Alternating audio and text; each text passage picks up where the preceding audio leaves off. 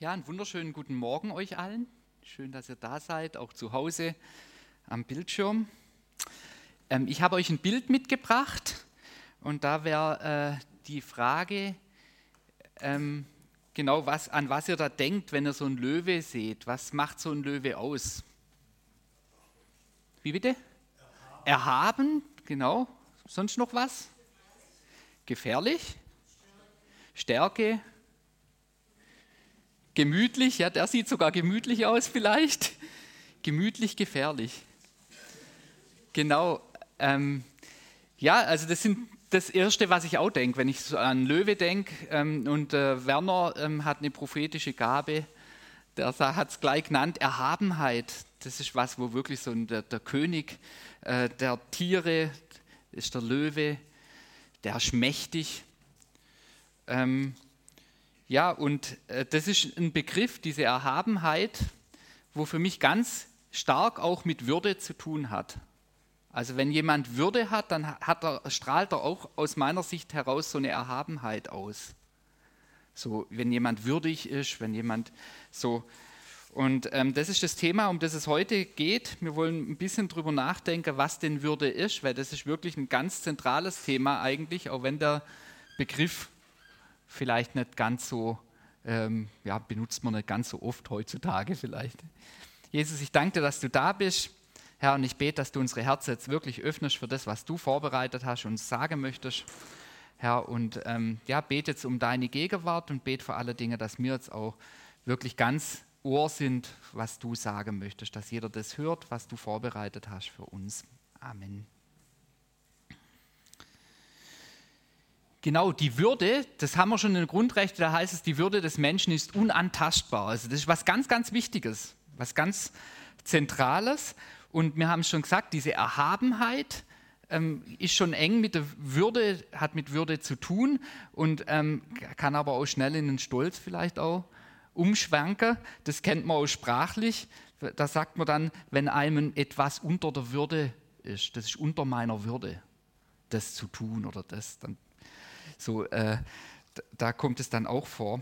Ich fand es ganz interessant, ähm, dass Würde hat sprachlich mit Wert zu tun. Also auch das merken wir, das hat was zu tun, dass mir was wert ist, dass ich selber wertvoll bin, mir wertvoll vorkomme, dann werde ich auch Würde ausstrahlen. Ähm, und äh, genau, das, ist, das, das kommt eben, daher kommt das Wort auch. Aber Würde ist eben mehr wie das, was jetzt andere von mir sehen irgendwie. Also wenn jetzt andere mich so wahrnehmen, so Würde hat immer was damit zu tun, auch wie ich mich selber sehe. Das hat was damit zu tun, wie ich mich innerlich auch spüre und fühle. Ich habe in Wikipedia das ein bisschen nachgeguckt und da kam dann auch die christliche Sicht und die kennen wir hoffentlich, nämlich dass die Würde, die wir kriegen, das ist quasi die Gottesebenbildlichkeit, dass wir geschaffen sind äh, nach seinem Bild und dass wir vor, vor, einen Vorrang haben vor den anderen Geschöpfen. Das ist die Würde, die im Alten Testament schon vorkommt, was man vielleicht unter den Begriff fassen kann. Und diese Würde, das ist ein Geschenk von Gott, das ist unsere Perspektive, an, die, an das wir glauben. Und dieses Geschenk, das kann uns auch keiner nehmen. Auch das passt passt zu diesem, die Würde des Menschen ist unantastbar. Und dann fand ich aber eine ganz interessante Stelle, nämlich ein Giovanni Pico della Mirandola. Der hat das erste Mal über diese Würde des Menschen wohl geschrieben oder, oder philosophiert.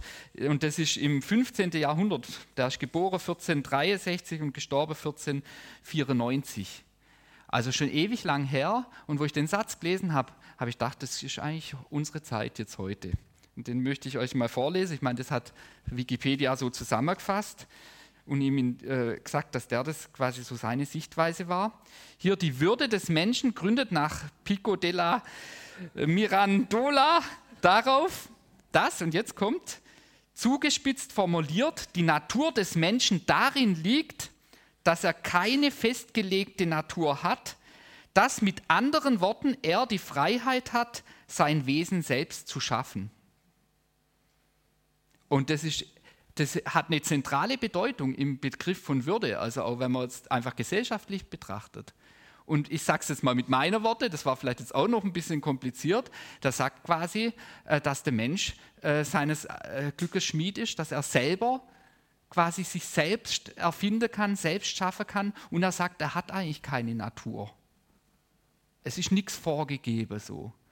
Kann man überlegen, was heute auch für Auswucherungen gibt. Und man sieht dann auch, dass das wirklich diesem biblischen Prinzip, wo wir Würde verlieren kriegen von einem Schöpfer, in einem totalen Widerspruch liegt. Wenn dann plötzlich der Mensch selber derjenige ist, der quasi ähm, sich selbst erfinden kann, selbst machen kann, wie auch immer man sich das dann vorstellen muss. Die Frage ist, worin liegt mein Wert? Worin liegt jetzt unsere Würde wirklich? Wer hat Recht? Wer ist würdig? Das ist die Frage. Und hat in der, Im Hauskreis hat man Offenbarung angefangen und da kommt auch eine Stelle und da will ich mal drauf eingehen. Da ist eigentlich genau diese Frage wird gestellt, wer ist würdig? Buch der Offenbarung, da geht es, es sind ja viele Bilder, die da verwendet werden und da, da ist die Vision, die der Johannes hatte, ein Teil davon, dass da ein, ein, ein versiegeltes Schriftstück ist und da ist die Frage, wer ist würdig, dieses Schriftstück äh, zu öffnen? Also wer ist da imstand dazu? Wer ist wert genug, das zu tun und niemand wird gefunden. Und ich lese jetzt mal gerade aus Offenbarung 5, Vers 5, da heißt es, und einer von den Ältesten, nachdem eben niemand gefunden wurde und Johannes schon anfängt zu weinen oder traurig zu sein darüber, sagt er, weine nicht, siehe, es hat überwunden, der Löwe aus dem Stamm Juda, die Wurzel Davids aufzutun, das Buch mit den sieben Siegeln. Der Löwe aus dem Stamm Juda, sagt er, der ist würdig. Und dann geht es weiter. Und einer, äh, und ich sah, also Johannes, mitten zwischen dem Thron und den vier Wesen und mitten unter den Ältesten stehen ein Lamm wie geschlachtet.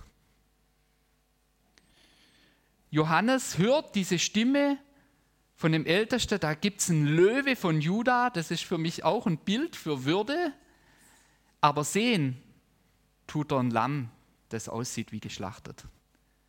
Und das ist würdig, diese Siegel zu öffnen.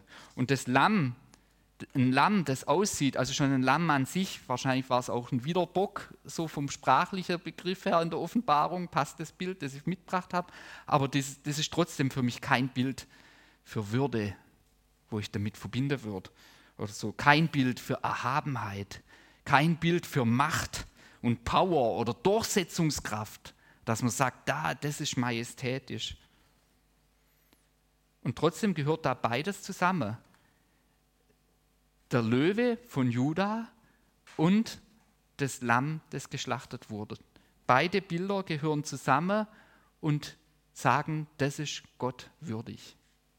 Derjenige, der das verkörpert, ist Gott würdig und das ist Jesus letztlich, der das verkörpert.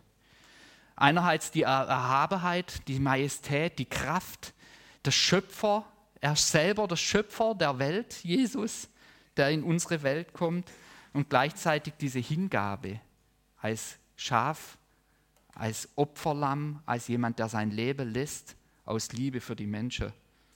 Und genau in dieser Hingabe kommt, diese, also kommt seine Majestät zum Vorschein. Ich glaube, es ist immer die Gefahr, dass man eine Seite äh, nur betont. Wenn man jetzt nur sagt, äh, unsere Würde oder die Würde als Christ dann auch, wir sind ja, wir sollen in sein Bild geschaffen werden. Also von dem her geht es uns auch was an. Wir können jetzt nicht sagen, ja gut, das ist ja Jesus, er ist der Löwe und das Lamm, aber mit mir hat das überhaupt nichts zu tun mit meinem Leben. Er allein ist würdig, das stimmt, aber wenn wir in sein Bild verwandelt werden sollen, dann hat unsere Würde sehr wohl damit zu tun. Dann zeigt er uns nämlich, wie der, wie, wie der echte Mensch, der wahre Mensch, dann auch vor Gott würdig ist. Und dann ist die Gefahr, dass man nur eine Stelle betont. Ich kann sagen, unsere Würde, unser Wert als Christ liegt in so einem Lammdasein, in so einer Opfermentalität. Und dann kommt man sich vielleicht so vor, ja, ich bin halt zu klein, zu dumm, ich kann nichts und der Herr alleine, der kann es richten, aber ich, ich, ja, ich bin nichts. Und das ist die Stimme des Teufels, wenn man es so allein stehen lässt. Das ist auch nicht das, was in der Offenbarung steht an der Stelle, sondern da heißt es, es ist der Löwe von Juda, der verliert sein löwiges Löwensein nicht, indem er sich als Lamm zeigt. Das ist die Stimme des Teufels, wenn ich nur so eine Opfermentalität einnehme. Und andersrum ist es aber genauso die Stimme des Teufels, wenn ich nur die Löwe-Mentalität einnehme. Wenn ich sage, äh, unser Leben als Christ besteht nur aus Macht und Erhabenheit und Kraft und Wunder und wir gehen nur von Kraft zu Kraft. Das entspricht nicht dem, wie Jesus selber gelebt hat. Und da verfremden wir uns von diesem Bild. Und das ist eine Stimme vom Teufel. Das eine ist die Anklage beim Lamm, wo es uns fertig macht, wo er sagt, hey, du bist nichts, du kannst nichts, du hast nichts. Und das andere, das ist die Versuchungsgeschichte, die Jesus auch erlebt hat, indem er sagt, hey, ich gebe dir alle Macht der Welt, wenn du vor mir niederkniest und mich anbetest, weil darum geht es letztlich. Dann spielt nämlich der Schöpfer keine Rolle mehr. Dann steht unsere, unsere Würde nur in dem, dass wir uns selbst verwirklichen. Und das ist vielleicht der neuartige Begriff von Würde oder wie man darüber philosophiert, äh, wenn man den Schöpfer nicht kennt oder keine Beziehung zu ihm haben möchte oder sich nicht unterstellen will unter ihn. Ich glaube, es geht um königliche Hingabe, so würde ich es mal nennen. Das hält beides zusammen. Königliche Hingabe im Sinn von Jesu und das ist Gott würdig. Jesus sagt selber zu seinen Jüngern, wo es eben gerade darum geht, wer ist der Größte, wer ist die, die Majestät im Himmelreich. Da sagt er, darum, wenn jemand sich selbst erniedrigt, wie dieses Kind, der ist der Größte im Reich der Himmel. Sich selbst erniedrigt. Und das zeigt mir auch, wenn ich mich selbst erniedrigen kann, heißt es nicht diese Opfermentalität. Ich bin nichts, ich kann nichts, ich habe nichts. So. Das ist nicht Selbsterniedrigung, das ist Selbstkaputtmachung oder wie auch immer. Aber wenn ich weiß, ich habe alle Macht, alle Kraft und ich gehe freiwillig ähm, auf die Knie zu jemand und bin mir eben nicht zu schade, irgendetwas zu tun. Es geht nicht über meine, es liegt nicht unter meiner Würde oder so. Dann ist es Selbsterniedrigung. Und dann ist es aber auch nichts, was uns fertig macht.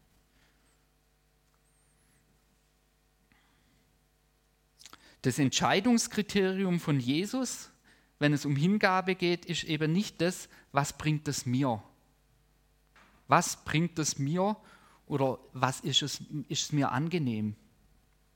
Das ist nicht das Entscheidende, sondern er fragt, was ist dein Wille, Herr? Und dann geht er aber in aller Macht, auch in diese Ohnmacht sogar. Es kommt beim Johannes ganz stark vor, auch gerade vor dem Kreuz, der sagt, ich lasse mein Leben, ich lasse es, mir wird es nicht genommen. Er bräuchte den, den, den Schritt nicht gehen ans Kreuz. Er, er könnte Legionen von Engel holen, heißt es, macht er aber nicht. Er geht den den, den Weg freiwillig, weil er sich äh, Gott unterordnet. Obwohl er es auch nicht will oder angenehm ist. Aber im Gebet und im Durchringen kommt er zu der Entscheidung, weil es ihm wichtiger ist, das zu tun, was der Vater möchte. Und Jesus ist eben derjenige, der jetzt uns, für uns nicht nur so ein Vorbild ist für Würde und wir üben uns jetzt da drin, ein Leben zu leben, so wie es Jesus lebt, äh, das wär, ist schwierig, das schaffen wir nicht, sondern er ist derjenige, der diese Würde wiederherstellt, die uns abhanden gekommen ist. Und wenn ich sage abhanden gekommen, dann ist das schon schwierig und ich habe es hier schon ein bisschen so formuliert, äh, dass unsere Würde wieder in Kraft tritt. Weil ich glaube fest, dass wir die Würde vor Gott nicht verlieren. In dem Sinn, dass, sie, dass er sagt, du bist wertlos, auch wenn du ihn nicht kennst oder so. Das passiert nicht. Ich habe da mal so ein schönes Beispiel gehört mit so einem Geldschein, der seinen Wert nicht verliert, wenn du ihn durch den Dreck ziehst. So ist es bei Gott genauso. Aber wenn du so richtig durch den Dreck gezogen bist und du vielleicht nicht mehr mal siehst, die Zahl, die auf dem Geldschein steht, dann wirst du dir selber total unwürdig vorkommen. Und, und das ist das, was uns dann aber auch hindert, so zu leben, wie wir leben sollen, wenn das so ist. Und das will Jesus wiederherstellen. Das, das, dass es wieder in Kraft tritt, was wir sind, nämlich Gottes Kinder. Und er hat uns ein schönes Beispiel gebracht, das ist das vom verlorenen Sohn. Und da spielt eigentlich Würde auch eine ganz konkrete und, und zentrale Rolle aus meiner Sicht. Ihr kennt es, ein Vater, äh, ähm, ähm, lebt mit seinem Sohn oder mit zwei Söhnen zusammen. Der eine Sohn lässt, seine, lässt sich das Erbe auszahlen und möchte einfach für sich leben, das Leben genießen, sich selbst verwirklichen, wie auch immer, geht raus und macht seine Erfahrungen bis hin, dass er irgendwann alles Geld verloren hat und am Schweinetrog sitzt und dann kommt diese Bekehrung, diese Umkehr, dass er sich vorstellt, hey, bei meinem Papa im Haus, da ging es mir doch viel besser. Und er läuft zurück und dann läuft er zurück und, und weiß eigentlich, er, er, er will gar nicht mehr Sohn sein, er hat auch nicht den Anspruch drauf, dass er da wieder in die gleiche Stellung kommt. Also er ist sich dessen bewusst, dass er aus seiner Sicht, dass er die Würde verloren hat. Und so kommt er vor den Vater. Und dann sagt er zum Vater, Vater, ich habe gesündigt gegen den Himmel und vor dir, ich bin nicht mehr würdig, dein Sohn zu heißen. Und jetzt kommt das Entscheidende in dieser Geschichte, finde ich. Wie reagiert der Papa? Also das ist ja schon die Szene, wo er schon, wo er schon Freude laufend auf ihn zugerannt ist, der Papa, und hat ihn in den Arm genommen. Und er reagiert nicht mit Worte. Er sagt nicht, stimmt doch alles überhaupt nicht. Ich habe dich lieb, vielleicht hat er das auch gesagt. Aber Worte allein reichen nicht. Er lässt Taten sprechen. Und ich glaube, das ist das Entscheidende auch in unserem Leben. Dass wir merken, dass Gott lebendig ist, dass er da ist. Das verändert uns. Und das ist das Einzige, was auch uns diese Würde wiederherstellt. Und diese Taten, die der Vater gemacht hat, äh, will ich in drei Punkte, sind drei Punkte eigentlich, äh, wie er Würde aus meiner Sicht wiederherstellt. Einerseits sagt er, bringt neue Kleider her. Zieht ihm diese schmutzigen Kleider vom Schweinestall so schnell wie möglich aus, er soll neue Kleider bekommen. Das ist das Erste, was er tut.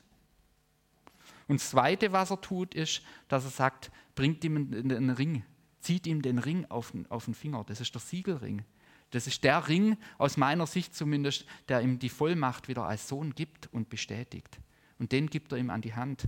Und der dritte Punkt ist, jetzt wollen wir ein Fest feiern. Und ich glaube, das hat auch ganz zentral damit zu tun, dass die, dass die Würde, dass er die Würde wieder begreifen lernt, der Sohn, die er hat vom Vater. Das macht er alles, glaube ich, für den Sohn, um ihn wieder herzustellen. Und ich will mal auf die Punkte ein bisschen eingehen. Der erste Punkt, das sind die neuen Kleider. Das heißt, wir dürfen vor Jesus, das ist eine Beispielsgeschichte, wie, wie es für jeden von uns gilt.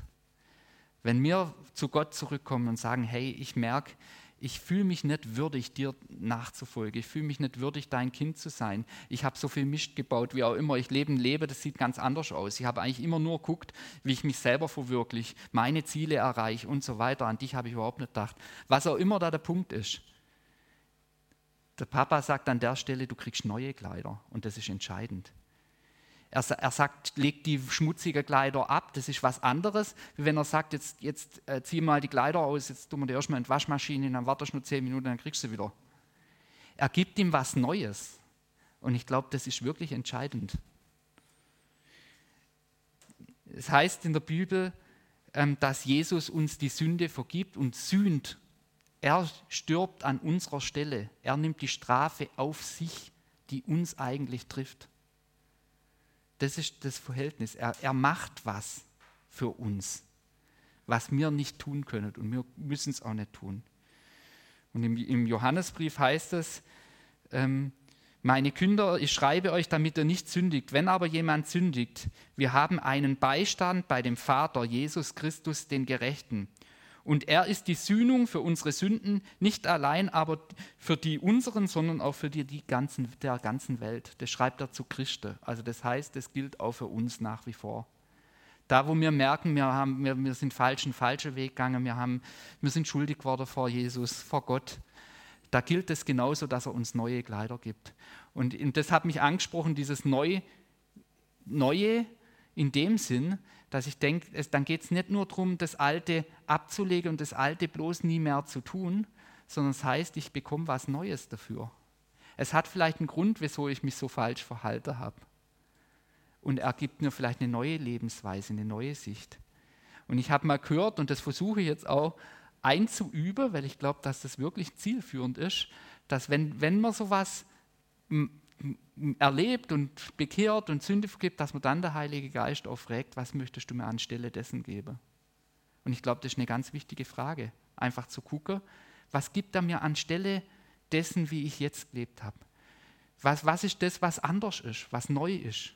Und das bietet er mir an. Er gibt uns neue Kleider. Haben wir vorher auch gesungen bei dem Lied. Äh, genau, der zweite Punkt, das ist der Siegelring.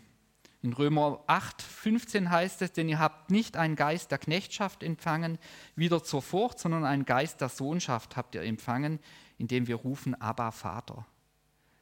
Der Geist ist derjenige, der uns in die Kindschaft reinsetzt wieder, wo das, das Siegel, das benutzt Paulus an vieler Stelle, die Versiegelung durch den Heiligen Geist, das ist der Siegelring letztlich, den wir kriegen.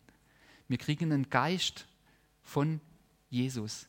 Wir kriegen Kraft, Macht und Power auch. Er selber zieht in unser Leben ein. Das ist das Geschenk. Und das ist ein Geschenk wie der Siegelring auch. Den können wir uns nicht selber anziehen. Der, der kommt vom Vater. Und was ich da auch ein, ein ganz wichtiger Punkt finde, ist, dass dieser Siegelring, wenn ich mal die Geschichte vom verlorenen Sohn nehme, der geschieht unter Vormundschaft vom Papa wieder. Das ist nicht irgendwas, wo wir, wo wir als Besitztum haben, egal wo wir hingehen. Ich habe der Heilige Geist, du halt nicht. Das ist Hochmut und nur die Betonung vom Löwe. Nee, der Siegelring, der geschieht in der Vormundschaft vom Papa und da bleibt es auch und er führt uns immer tiefer in diese Abhängigkeit rein. Ich habe neulich mich mit jemand unterhalten und habe ich gemerkt, es geht mir selber so. Irgendwie strebt es immer so nach Unabhängigkeit, selbst im Geistlichen. Ich wäre gern so kompetent, dass ich alles wüsste, als Pastor sowieso. Alle Bibelstellen und einfach so, wenn dann irgendeine Situation kommt, dann gucke ich in meinem Aktekoffer nach, weiß sofort die Antwort und so ist es. Und ich merke, es ist gerade umgekehrt. Ich fühle mich immer unfähiger, immer, un, äh, ja, immer abhängiger. Und vielleicht ist es sogar, spreche ich zu mir selber dran, das anzunehmen. Vielleicht ist das genau der Punkt dass, mir, dass dieses Streben nach Unabhängigkeit nicht dem Heiligen Geist entspricht.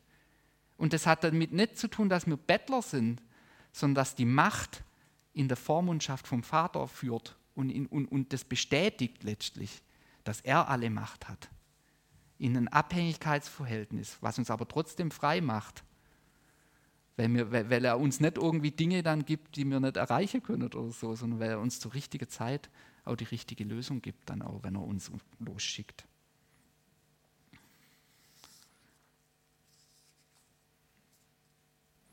Und der dritte Punkt, das ist äh, die Gemeinschaft.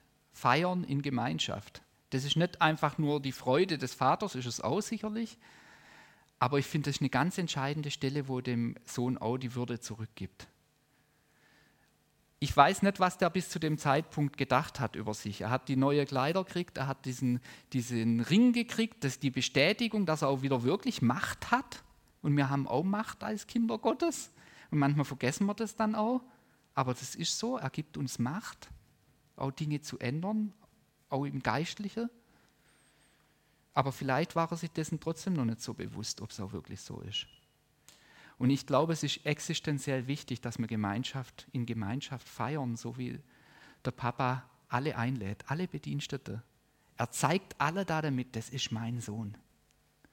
Und ich glaube, wir können uns unwürdig vorkommen, auch wenn wir mit Jesus unterwegs sind, ihn persönlich erlebt haben, uns Sünde vergeben worden ist und wir aber im Alleingang unterwegs sind, dann glaube ich, dann kann das bleiben, dass wir uns ständig und überall unwürdig vorkommen. Aber ich erlebe es selber so und ich glaube, dazu ist Gemeinschaft, dazu sind wir hier, dass wenn ich in Gemeinschaft bin, dass das mir gut tut. Mir und meinem Inneren, dass das mich aufbaut. Dass ich mich nicht selbst aus jedem Loch rausziehen kann. Und dass die Freude, die andere haben, wieder Freude in mir auslöst. Und ich glaube, deshalb ist es existenziell wichtig, dass wir feiern. Und es wäre auch komisch, wenn es der Vater nicht machen würde. Dann hätte es so wenig Geschmäckle, vielleicht ist schon doch ein bisschen peinlich, der Sohn da. Aber ist nicht so. Der stellt ihn in die Mitte sogar. Wir brauchen uns gegenseitig um uns hochzuziehen. Und das ist eigentlich auch die biblische Botschaft äh, über Gemeinde, ist zur Erbauung, schon fromm Deutsch.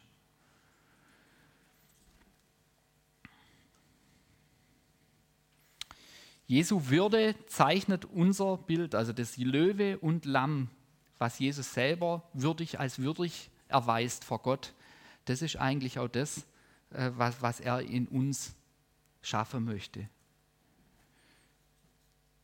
Ich glaube, wir werden lernen, wenn wir an, an äh, das Lamm denken, werden wir sicherlich Hingabe und Dienstbereitschaft lernen. Und wir werden aber auch lernen, dass es mit Macht und Stärke einhergeht, dass wir uns keinen abbrechen. Auch bei Diensten, die vielleicht unter unserer Würde wären, aber wenn es vom Herr kommt, dann ist es mit Macht und Power gesegnet. Und es wird auch mich aufbauen. Und das ist das Besondere. Jesus sagt, und das ist ein ganz steiler Satz, da könnte man auch wahrscheinlich viele Predigten darüber machen. Er sagt, wer sein Leben erhalten will, der wird es verlieren. Wer sein Leben verliert um meinetwillen, der wird es finden. Das ist ein riesiger Satz, aber ich merke im Kleinen ganz praktisch, dass da ganz viel Wahrheit dran ist. Dass in dem Moment, wo ich mir für Dinge nicht zu schade bin, wo ich vielleicht denken könnte, äh, es ist, äh, das ist doch unter meiner Würde oder wie auch immer, oder das brauche ich doch nicht, dass da dann plötzlich Begegnungen stattfindet. Und ich merke, es, äh, äh, es baut mich selber auf, es tut mir selber gut. Das ist ja das Tolle. Das ist das, was er verspricht. Dass wer das tut, der wird es erhalten. Der wird das, was, was davor vielleicht dafür geführt, dazu geführt hat, dass man es nicht tut, äh, und wo man gedacht hat, dadurch erreicht man es, indem man dann die ganzen Dinge ablehnt, die, die äh, unter der eigenen Würde sind oder wo man denkt, das passt nicht zu einem oder das ist, entspricht gar nicht meiner Stärke, äh, dass, es, dass, dass, dass dort das gar nicht stattfindet, dass es mich aufbaut und dass es mir gut tut, sondern es findet dort statt, wo ich bereit bin, mich hinzugeben. Ich hatte eine ganz kleine Situation gestern, äh, wo ich auch gedacht habe, das ist eigentlich auch nur eine Begegnung. Da waren so zwei Jungs auf dem Parkplatz bei uns, war schon dunkel, ich war unter und die haben so eine so ein Leucht, ich weiß gar nicht, was war, eine Leuchtdrohne, irgendwas hin und her geworfen und dann ist das irgendwann auf der Carport von unserem Vermieter oben drauf. Die haben das unmöglich wieder runtergekriegt. Und ich war aber gerade, Michaela ist gerade gekommen, wir haben die Kids hochgetan, ich war gerade voll im Stress und habe ich so gedacht, ah ja gut, und dann waren sie ja auch noch so ein wenig lautere Jugendliche und so. Und dann hat es mich aber nicht losgelassen, da habe ich gedacht, ah, komm, ich frage sie mal, ob ich ihnen helfen kann. Und dann habe ich versucht, ihnen zu helfen, habe Leiter geholt, alles Mögliche, bis wir das Ding wieder runter. Und die waren dann voll dankbar. Und dann habe ich auch gemerkt, das hat überhaupt nicht in mein Schema erstmal reinpasst. Spitz, überspitzt gesagt könnte ich sagen, es war unter meiner Würde. Ganz so stark Gedanke hatte ich nicht. Aber, aber trotzdem, aber es war, hat halt nicht reinpasst. Und ich habe aber dann gemerkt, es hat mir gut getan. Es tut gut, Gutes zu tun, auch wenn es nur ganz kleine Sachen sind. Und es tut gut, sich in die Gemeinde einzubringen, weil es Jesus segnen wird, auch wenn es ganz kleine Sachen sind.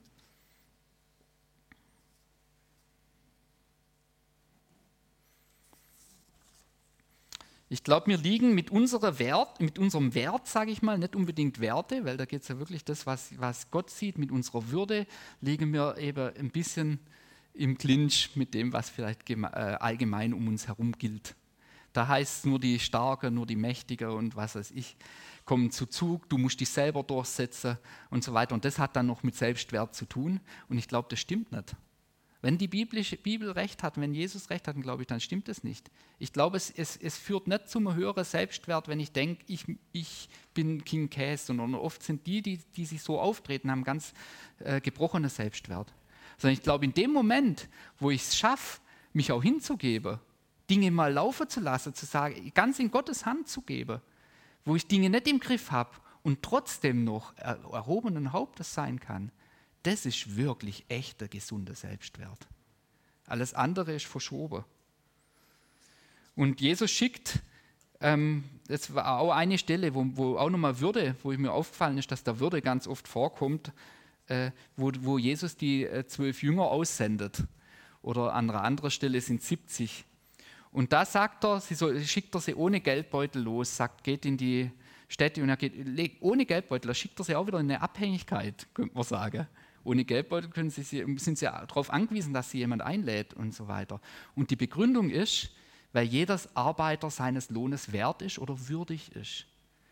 Es ist würdig, als Christ, wenn man für ihn unterwegs ist, auch was anzunehmen von anderen Christen. Und da habe ich dann gemerkt, das muss ich als Schwabe auch lernen. So auch, auch, was annehmen zu lassen und zu sehen, okay, gut, das ist schön. Und ich glaube, so stiftet Jesus auch Gemeinschaft in den Häusern, wo sie hinkommen sind und so weiter. Das hat was mit Versorgung zu tun. Und da kommt es ganz stark zum Vorschein. Wir sind nicht unwürdig, wenn wir merken, äh, was weiß ich, du gibst der Zehnte und dann merkst, jetzt ist es irgendwie doch enger und knapp und du merkst, die Abhängigkeit nimmt zu. Das hat dann nichts damit zu tun, dass, dass du da irgendwie zum Bettler wirst oder was weiß ich, so eine Mentalität einnimmst, sondern es hat was zu, damit zu tun, wie Jesus versorgt. Und es hat damit zu tun, dass wir würdig sind, diese Versorgung anzunehmen, die eben nicht von uns abhängt.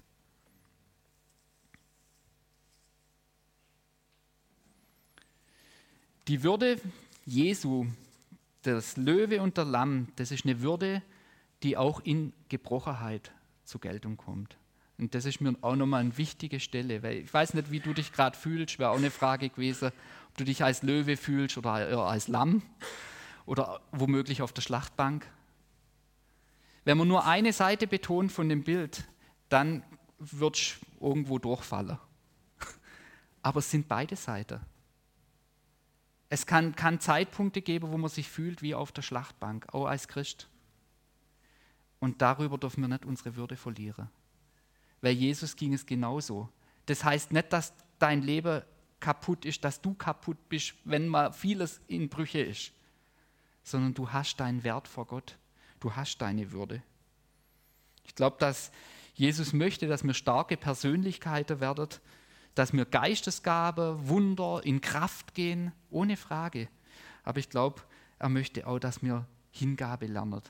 Dass da, wo es über uns herausgeht, dass wir wissen, es gibt noch jemand, der drüber ist. Und der hat es im Griff. Und wir sind seine geliebte Kinder. Es, der versorgt uns nicht nur, was der Geld, Geldbeutel angeht, wo wir in eine Abhängigkeit kommen, auch in anderer Natur, wo wir einfach die Dinge über uns rauswechseln. Das hat nichts damit zu tun, dass wir keine geliebten Kinder Gottes sind, sondern es hat damit zu tun, dass er seine Versorgung zeigen wird, wie er uns versorgt, trotz allem oder in allem. Mit einem ganz bekannten Text möchte ich äh, schließen, das ist von Bonhoeffer, den habt ihr bestimmt schon oft gehört, aber ich glaube, der hat, betrifft dieses Thema Würde auch, wo er im Gefängnis geschrieben hat, dieses Wer bin ich? Ich lese ihn auch nicht ganz, nur mal den Anfang. Da schreibt Bonhoeffer aus dem Gefängnis, wo er wusste, also da ist alles, wartet die Todesstrafe, wie auch immer. Wer bin ich? Sie sagen mir oft, ich trete aus meiner Zelle gefasst und heiter und fest wie ein Gutsherr aus dem Schloss. Wer bin ich? Sie sagen mir oft, ich spräche mit meinen Bewachern frei und freundlich und klar, als hätte ich zu gebieten. Wer bin ich? Sie sagen mir auch, ich trüge das, die Tage des Unglücks gleichmütig, lächelnd und stolz, wie einer, der Siegen gewohnt ist. Bin ich das wirklich, was andere von mir sagen, oder bin ich nur das, was ich selbst von mir weiß? Unruhig, sehnsüchtig, krank, wie ein Vogel im Käfig, ringend nach Lebensatem. Und am Schluss sagt er, wer bin ich? Dein bin ich, oh Gott. Das ist seine Antwort. Und das zeigt mir, wie das mit der Würde Jesu einhergehen kann, in dieser Gebrochenheit als Löwe und als Lamm. Vor den, um ihn herum war er der Löwe. Selber hat er sich als Lamm gefühlt. Und beides, glaube ich, war richtig. Und beides bestätigt, dass er Kind Gottes war in dem Moment. Und so darf es auch in unserem Leben sein, egal wie es gerade aussieht, auf welcher Seite wir gerade mehr merken, dass wir wissen, wir sind seine geliebten Kinder. Und er gibt uns diese Kraft zum Aushalten oder Kraft zum Überwinden, aber wir sind seine geliebten Kinder. Wir sind wertvoll. Ich würde gern noch beten. Jesus, ich danke dir, dass du ähm, ja, uns wirklich deine Würde gibst, dass das nichts ist, was wir uns erarbeiten können, Herr. Du allein bist gestorben am Kreuz, du hast Dinge gemacht, wo wir uns zu schade wären, wo total gegen unseren Kopf und unsere Mentalität gehen, Jesus, aber du hast es gemacht. Und ich danke dir, dass du uns auch wieder herstellst, da wo wir uns unwürdig vorkommen, Herr, wo wir ähm, ja vielleicht down sind, ja nur in dieser Opferrolle stecken, Jesus. Du willst uns auch herstellen, wo wir Überflieger waren, wo wir stolz geworden sind, wo wir überheblich waren, wo wir gedacht haben, wir sind die Supergeistlichen, alle anderen um uns herum haben es nicht checkt. Jesus, ich danke dir, dass du die echte Würde herstellst, die auch besteht, Herr, durch alle Herausforderungen, durch die wir gehen. Und das bete ich jetzt ganz besonders für die, die es gerade schwer haben, Jesus. Ich bete, dass du ja diesen Zuspruch, Herr, du sagst selber, dass dein Geist unserem Geist bezeugt, dass wir Gottes Kinder sind. Und ich bete einfach, dass du es ganz neu in uns entfachst, da wo das verloren gegangen ist, aufgrund ja, von dem, wie wir vielleicht darüber nachdenken. Aber das ist nicht das, wie du siehst, Herr. Ich bete, dass da, wo Kraft gefehlt hat, wo man nur Bettler geworden ist, Herr, ähm, bete ich, dass du neu uns versiegelst mit deinem Geist, mit deiner Macht und deiner Power und auch deiner Vollmacht, dass auch der Löwe in uns stark wird, Jesus. Und ähm, ja, ich bete auch da, wo, ähm, ja, dass du uns auch eben diese Feiern, dieses Fest und diese Gemeinschaft wirklich gelingen lässt, ja, dass, dass wir einander aufbauen, dass hier ein Ort ist, ja, wo jeder sich würdig vorkommt und seine Würde neu entdeckt in dir. Amen.